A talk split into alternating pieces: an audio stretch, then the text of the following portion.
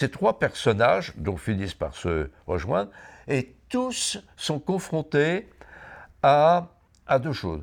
Euh, d'une part, une bureaucratie qui multiplie les réglementations, qui les entrave. Puis deuxièmement, euh, donc dans la fiction de d'Enron, il y a une sorte de gouvernement collectiviste et très bureaucratique qui dirige les États-Unis de, euh, de l'époque et qui veut les déposséder d'ailleurs euh, de leurs entreprises. Donc non seulement il leur met des bâtons dans les roues, mais en effet il veut plus ou moins les collectiviser et cela pour Enron c'est l'abomination de la désolation à l'état pur.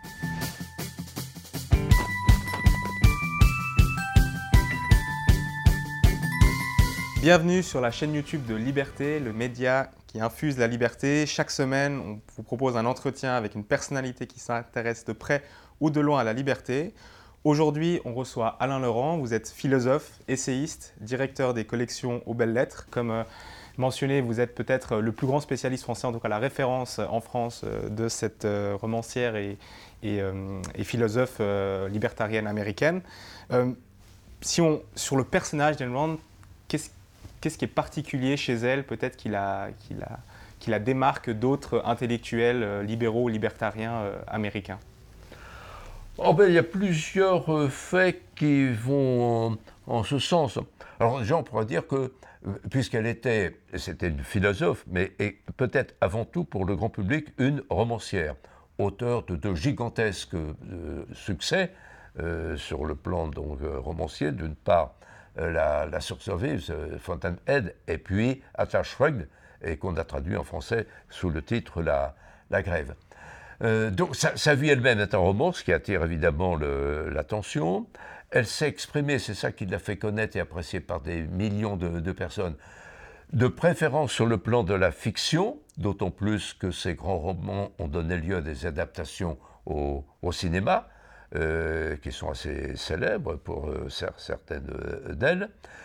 Et par ailleurs, sa, conception du monde, sa conception de la vie, sa conception de l'être humain, de la nature humaine, est tellement singulière et en même temps riche de perspectives que c'est une personne qui est tout à fait à part, même dans le monde des libertariens. Donc le fait qu'elle ait joué sur plusieurs euh, registres pour s'exprimer, pas simplement celui euh, de, la, philosophie politique, mais celui de la fiction, du roman, parfois des romans même à, à suspect, est quelque chose en effet qui compte. Mais je, je pense que le plus important, c'est sa conception en effet de l'être humain, le fait qu'elle ait mis au cœur de sa conception ce qu'elle appelait euh, l'égoïsme rationnel, le fait de se libérer de toute culpabilité imméritée et de devenir un individu euh, créatif, performant, qui, sur ce plan, peut entretenir de riches relations de coopération volontaire avec les, les autres. Oui, alors bien sûr, on va, on va en parler de, cette conception de l'individu, mais peut-être avant sur le, le, personnage de Enron. Donc, c'est une, une immigrée euh, soviétique, enfin russe, qui débarque aux États-Unis. Est-ce que vous, pouvez nous expliquer un peu euh, quel est le comment le passé de Enron ou, ou ce, qu'elle a fait peut ensuite expliquer ça. Alors, ce qu'il faut savoir, c'est que dès son enfance, c'était une personne qui était déjà euh, à, part. Euh, par exemple, elle tenait un journal, un journal personnel lorsqu'elle était jeune, et euh, ce qui n'est pas toujours bien perçu d'ailleurs par d'autres libertariens, en particulier dans les milieux conservateurs, à 12 ans, elle écrit Aujourd'hui, j'ai décidé d'être athée. Et puis, elle s'intéresse beaucoup, elle lit énormément de romans. Ce qui fait que très vite, elle a eu une, vocation qui sommeillait en elle et qui s'est d'ailleurs euh, exportée dans le, domaine du, cinéma. Donc, elle part sur une trajectoire tout à fait euh, singulière, avec un, un appétit de, de, créativité tout à fait exceptionnel. Lorsqu'elle est arrivée aux États-Unis, elle servait euh, à Hollywood, où elle exerçait mille petits métiers, de serveuse de, bar, de maquilleuse euh, dans les, studios, etc. Et puis à force de fréquenter des gens euh, qui étaient eux-mêmes créatifs, elle essayée aussi à, l'écriture de scénarios. Très vite, elle a voulu entamer une carrière littéraire, en commençant par une sorte de d'autobiographie déguisée dans Nous les vivants, qui raconte en effet sa, fuite de euh, l'URSS. Dans le roman, ça avorte, elle, elle a euh, réussi. Et ce qui est très important, c'est que l'expérience qu'elle a eue de la révolution bolchevique, du collectivisme, c'est ça qui a orienté toute sa vie. Lorsqu'elle a vu les biens de ses parents saisis par les bolcheviques, par les communistes, évidemment, elle a juré que jamais elle ne se laisserait faire de cette manière-là et qu'elle les poursuivrait euh, d'un appétit de vengeance pendant toute son, existence. Très bien. donc sur la, conception euh, d'Enron, donc vous parlait d'égoïsme rationnel. Euh, son idée, elle est développée dans ces, deux romans. Donc qu'est-ce que, pourquoi pour elle l'égoïsme est une supériorité morale par rapport à l'altruisme? Elle, défend, elle, s'engage dans cette mhm. conception d'égoïsme qui est souvent connotée négativement. Alors, euh, comme elle le dit elle-même, euh, elle a choisi, euh, après avoir beaucoup parlé d'individualisme, d'ailleurs entre 1935 jusqu'au début des années 1940. et par la suite, elle a cherché quel était le concept le plus percutant qu'elle pourrait employer pour défendre l'idée selon laquelle un individu est avant tout porteur d'un ego, mais pas un ego au sens clos, refermé, etc. C'est-à-dire c'est le, c'est le jeu qui est au fond de chaque euh, individu. Et euh, cet ego a besoin de s'exprimer, et c'est pourquoi ce qu'elle a défendu, c'est le fait, elle en parle d'ailleurs dès ses premiers écrits, dès ses premiers euh, romans, ses, premiers, ses premières nouvelles, c'est le fait qu'un individu est voué à vivre pour soi, sauf s'il est dévoré par une culpabilité, et sauf si, évidemment, il y a des obstacles qui sont mis euh, devant lui sur son, sur son chemin. Vivre par soi et vivre pour soi. Voilà comment un individu doit et peut euh, s'accomplir. Euh, et, dans l'expression égoïsme rationnel, ce qui compte évidemment beaucoup, c'est le terme rationnel. Alors son égoïsme n'a pas grand-chose à voir avec ce qu'on appelle habituellement ainsi, c'est rationnel au sens où ça exclut tout ce qui est pulsion, euh, caprice euh, et choses, euh, fantasmes, etc. C'est-à-dire tout doit être mûrement réfléchi. Tout doit être pris, toutes les décisions doivent être prises en connaissance lucide de cause, avec exercice de la responsabilité dont on parlait un petit peu avant. Et c'est rationnel au sens où ça ne vaut pas que pour soi, ça implique la manière dont on va se comporter avec les autres. C'est-à-dire, un individu qui se reconnaît dans l'égoïsme rationnel, il respecte l'égoïsme rationnel des autres. Il y a un principe qui est cher à Ayn c'est le principe de non-agression. Se respecter mutuellement et faire de telle sorte que chacun puisse s'accomplir librement en respectant les, les autres. Voilà le cœur de sa, de sa conception.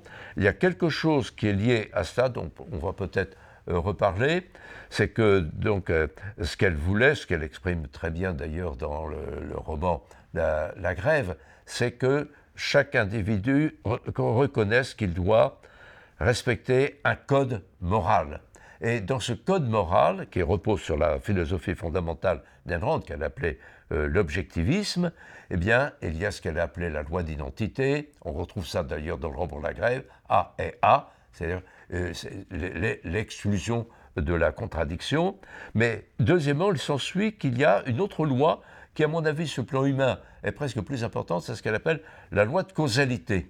Et dans le domaine concret des relations humaines et de l'accomplissement de chaque individu, ça se traduit comment? Par ce qu'elle appelait le earned deserved, le gagné mérité. Il n'y a pas d'effet sans cause. Vous voulez les effets, vous voulez euh, par exemple la, prospérité, vous voulez être libre, etc. Eh bien, il faut en vouloir les causes et ça, implique par exemple de, de, déployer de la créativité, des efforts pour arriver encore une fois à vivre par soi et d'abord évidemment aussi euh, pour, euh, pour soi. Donc tout Enrand est dans cette conception de l'être humain comme porteur de libre volonté qui doit se traduire euh, concrètement. Ayn Rand est avant tout une romancière, on l'a dit, donc cette conception de l'individu, sa philosophie, elle apparaît principalement dans ces deux romans dont vous avez parlé, La source vive et, euh, et, la, et la, grève. Donc comment est-ce que cette conception de l'individu, elle se manifeste dans La source vive, par exemple, à travers euh, le héros qui est, euh, qui est un architecte génie, mais anticonformiste, et qui décide de, de, de, de Alors vivre déjà, il faut faire attention à, à, ce que sont ces deux héros principaux dans La source vive et dans La grève. Ce ne sont pas des banquiers, ce ne sont pas de purs esprits, ce sont des individus concrètement créateurs. Donc vous avez bien fait de le rappeler, Howard Hawke, dans La source vive, c'est un architecte, quelqu'un qui, a affaire à la réalité, qui pense qu'il y a une on revient toujours à l'objectivité, qu'il y a une réalité objective à laquelle, pourrait-on dire, on ne commente qu'en la comprenant, en la conceptualisant, en découvrant euh, ses, ses, lois. Et le héros de la grève, eh bien, c'est un ingénieur. Donc que ces deux grands personnages de fiction soient l'un un architecte, l'un un ingénieur, ça dit tout euh, d'Enron. Au fond, s'il y a un concept clé qu'on ne repère pas souvent euh, chez Enron, c'est la créativité. Le fait qu'un être humain est en principe voué à créer, s'il s'en donne évidemment les, les, moyens. Alors, dans la, dans la source vive, on a affaire à un architecte qui est extrêmement novateur, qui bouscule tous les codes jusqu'alors euh, admis, mais et qui veut, donc il applique le, principe du euh, gagner-mériter, mais qui veut être récompensé par le fruit de ses œuvres. C'est-à-dire, il veut en, en bénéficier, et il ne veut pas du tout qu'il y ait des réglementations ou des oppressions fiscales qui le privent en effet de ce qu'il a pu euh, créer. Et c'est tellement fort chez lui qu'il préfère renoncer à exercer son métier si jamais il ne peut pas créer comme il l'entend et en recevoir la euh, récompense. Et il y a des passages savoureux tout à fait dans la source vive où euh, Howard Hawke, puisqu'en effet on lui donnait ce droit, il préfère vivre pauvre pendant des années en cassant des, des cailloux dans une carrière plutôt que de renoncer à ce qui est le plus cher, c'est pouvoir s'accomplir librement dans sa créativité. Oui, et donc, ce sont des créateurs, ces héros, mais c'est aussi des, des, héros. Donc, euh, c'est des grands hommes des, qui, qui, trans, qui transpirent l'héroïsme. Quel est le rôle Alors, de l'héroïsme Oui, ce sont des héros, on pourrait presque dire, euh, dans un double sens. D'une part, ils affrontent une adversité qui est déchaînée contre eux, tout le monde leur met des bâtons dans les roues, on veut les, les déposséder de, de ce qu'ils ont fait, empêcher d'exercer leur, euh, leur activité. Et puis d'autre part, ils sont des applications vivantes d'un autre grand principe auquel tient beaucoup euh, Enron, c'est, puisque dans, le code moral euh, qu'expose euh, John Galt dans la, dans la grève, il y a donc l'énoncé d'un certain nombre de vertus, de valeurs, alors, la principale d'entre elles, d'ailleurs, c'est la rationalité, mais il y en a une autre qui compte beaucoup, c'est la fierté. Le fait de ne pas céder à l'adversité, le fait de, de, de, l'intégrité, c'est-à-dire de pouvoir être cohérent avec soi-même et de ne céder sur rien. Euh, parfois, presque en exagérant ça, on a presque l'impression que les héros d'Enron sont invulnérables ou sont tout d'un bloc, et parfois c'est tout de même un petit peu plus complexe euh, que ça, heureusement. Pour Rand, le modèle idéal, c'est le capitalisme, mais pas pour des, raisons économiques seulement, mais vraiment pour des raisons morales, pour les, raisons morales dont, vous avez parlé. Et ça, absolument.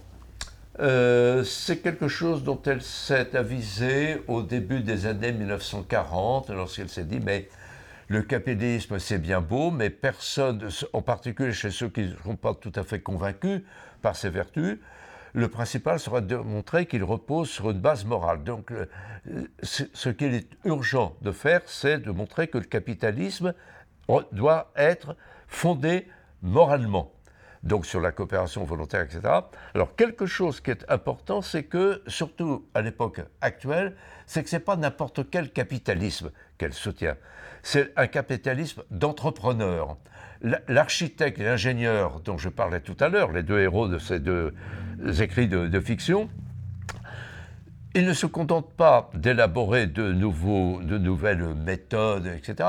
Ils veulent en effet les traduire en, actes dans la réalité sociale, et par conséquent, ce sont des, des, individus qui sont aux prises avec la, la, réalité et qui ne, veulent céder sur rien de leur, euh, de leur prétention. L'héroïsme, c'est ça, aller jusqu'au bout de ses conceptions, les défendre de façon presque euh, implacable, quoi qu'il en coûte, comme dirait, comme dirait l'autre. Et c'est ça, en effet, donc ces personnages qui peuvent sembler tout d'un bloc sont des héros de ce point de Rien ne les atteint, et c'est ça d'ailleurs qui a tellement plu euh, à, ses contemporains. Alors le capitalisme dont il est question chez Enron, c'est ça, un capitalisme entrepreneurial où on crée, et pas du tout un capitalisme de rente ou de copinage, où on se contente d'avoir des jetons de, de etc. Il faut avoir créé et assumé ce que l'on a librement créé.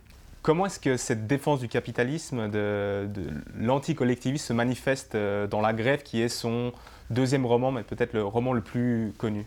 Ah Oui, qui est le plus fondé d'ailleurs sur euh, cet affrontement. Bien, il y a déjà, alors il n'y a pas que John Galt, il y a aussi d'autres euh, personnages. Il y a Dagny Taggart, qui est la fille d'un, d'un entrepreneur dans les chemins de fer.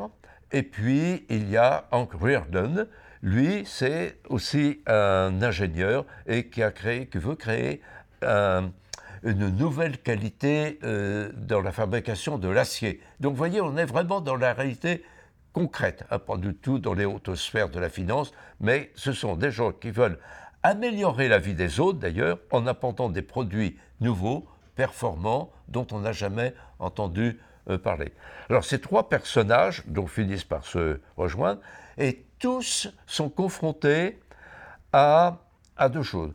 Euh, d'une part, une bureaucratie qui multiplie les réglementations, qui les entrave. Puis deuxièmement, euh, donc dans la fiction de d'Enrod, il y a une sorte de gouvernement collectiviste et très bureaucratique qui dirige les États-Unis de, euh, de l'époque et qui veut les déposséder d'ailleurs de leurs euh, entreprises. Donc non seulement il leur met des bâtons dans les roues, mais en effet, il veut plus ou moins les collectiviser. Et cela, pour Enron, c'est l'abomination de la désolation euh, à l'état pur. Et toute l'histoire de la grève, donc, c'est l'histoire de cet affrontement entre de, libres et, et créatifs entrepreneurs, d'une part, et puis l'oppression étatique, et pas simplement étatique. Il y a une sorte de de, mentalité collective qui s'est répandue. Et là, Enron se réfère à son expérience personnelle, parce que très vite, lorsqu'elle est arrivée aux États-Unis, en tout cas au bout d'une dizaine d'années, lorsqu'il y a eu l'expérience du New Deal de Roosevelt, elle s'est aperçue que, étrangement, les intellectuels américains, surtout de la côte Est à New York, ceux qu'elle voyait autour d'elle, avaient beaucoup de sympathie pour l'Union soviétique et son collectivisme euh, répressif. Et ça, ça l'a indignée. Est-ce qu'elle avait fui l'URSS pour retrouver en effet des gens qui, de façon tout à fait euh, naïve euh, et assez scandaleuse à ses yeux, en effet, se ralliaient au collectivisme? Et c'est ça qu'elle vise dans la grève, où elle met en scène des milieux très, très mondains, d'intellectuels en bourgeoisie qui, en effet, dissertent à longueur de temps sur les bienfaits du collectivisme. Et c'est à cela qu'elle en veut avant tout, et elle préfère de beaucoup les, ce qu'on pourrait appeler les, les, gens du peuple, ceux qui travaillent dur, qui eux ont conservé des, de saines idées et qui, estiment-elles, demeurent fidèles à l'esprit des pères fondateurs euh, des États-Unis. Et donc ces entrepreneurs, mais ça peut être des, chefs d'entreprise, mais aussi des, des, employés qui partagent les mêmes valeurs. Je pense à, à l'employé Danny Targat. Ils ont une manière de, de se battre contre ce collectivisme ambiant. Il, décide de se retirer petit à petit de, la société. Oui, alors oui, deux, points. Alors c'est vrai que euh, alors c'est surtout sensible dans, la grève, parce qu'elle avait progressé dans l'élaboration de ses conceptions. Eh bien, euh, elle met en scène, euh, par exemple, beaucoup, de choses se passent dans l'univers des chemins de fer. Il y a des cheminots, il y a des cheminots de base. Et elle, elle aime bien montrer que les cheminots de base, à cette époque-là, dans sa fiction, ont compris de quoi ils retournent dans une entreprise. Il faut que l'entreprise soit prospère pour que eux soient bien payés et soient reconnus à leur juste valeur. Et il y a des personnages, en effet, qu'elle met en scène qui sont assez éclairants de ce, de ce point de vue-là. Mais comme ça ne marche pas, puisqu'il y a une sorte de climat euh, sympathisant au collectivisme général qui s'est installé dans la société, tous ces, personnages dont on vient de parler, et à commencer par John Gould, mais il y en a quelques autres, eh bien, ils décident de se retirer. Puisqu'on les prive euh, de la possibilité d'exercer librement leur activité, puisqu'on les dépossède de ce qui pourrait en résulter, ils se mettent en grève. Alors pourquoi d'ailleurs est-ce qu'on a traduit euh, C'est un traduisible en bon français littéraire.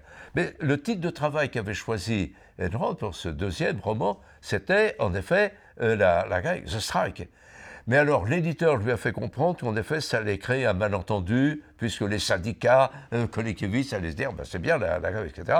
Donc ils se mettent en grève, c'est-à-dire ils décident de, se retirer de la scène publique et de se regrouper dans un endroit dont ça se passe dans le Colorado, donc euh, évidemment dans les montagnes rocheuses euh, américaines, mais dont ils comptent bien ressortir un jour pour reprendre en effet leur liberté et libérer les Américains euh, des miasmes du collectivisme.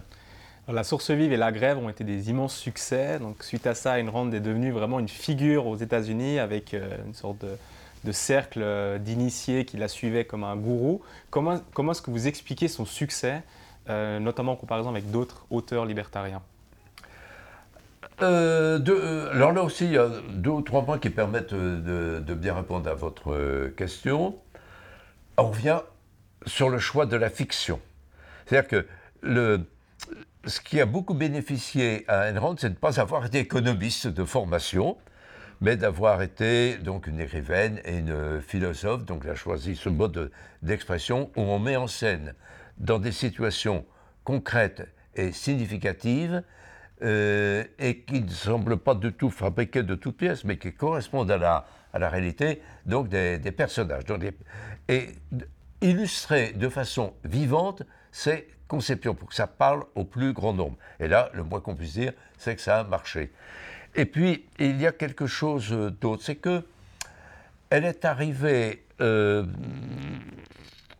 à maturité sur le plan de la créativité euh, littéraire au moment où, aux États-Unis, spontanément, un certain nombre de personnes, y compris dans les milieux les plus modestes, ressentaient douloureusement cette mainmise d'un collectivisme qui n'osait pas s'affirmer comme tel, mais qui progressait dans la société. Donc elle arrivait presque au bon moment, au bon moment parce qu'en effet, ça commençait à désespérer un certain nombre de personnes, et elle leur offrait non seulement euh, une illustration de, quelque chose d'autre qui pouvait exister par l'intermédiaire de ces personnages, mais en même temps, les gens ont bien compris que derrière cela, et pour le justifier, il y avait toute une conception de l'être humain, une conception des relations sociales, toute une philosophie, et manifestement, euh, des millions de personnes, d'ailleurs, on, lui écrivait pour lui en demander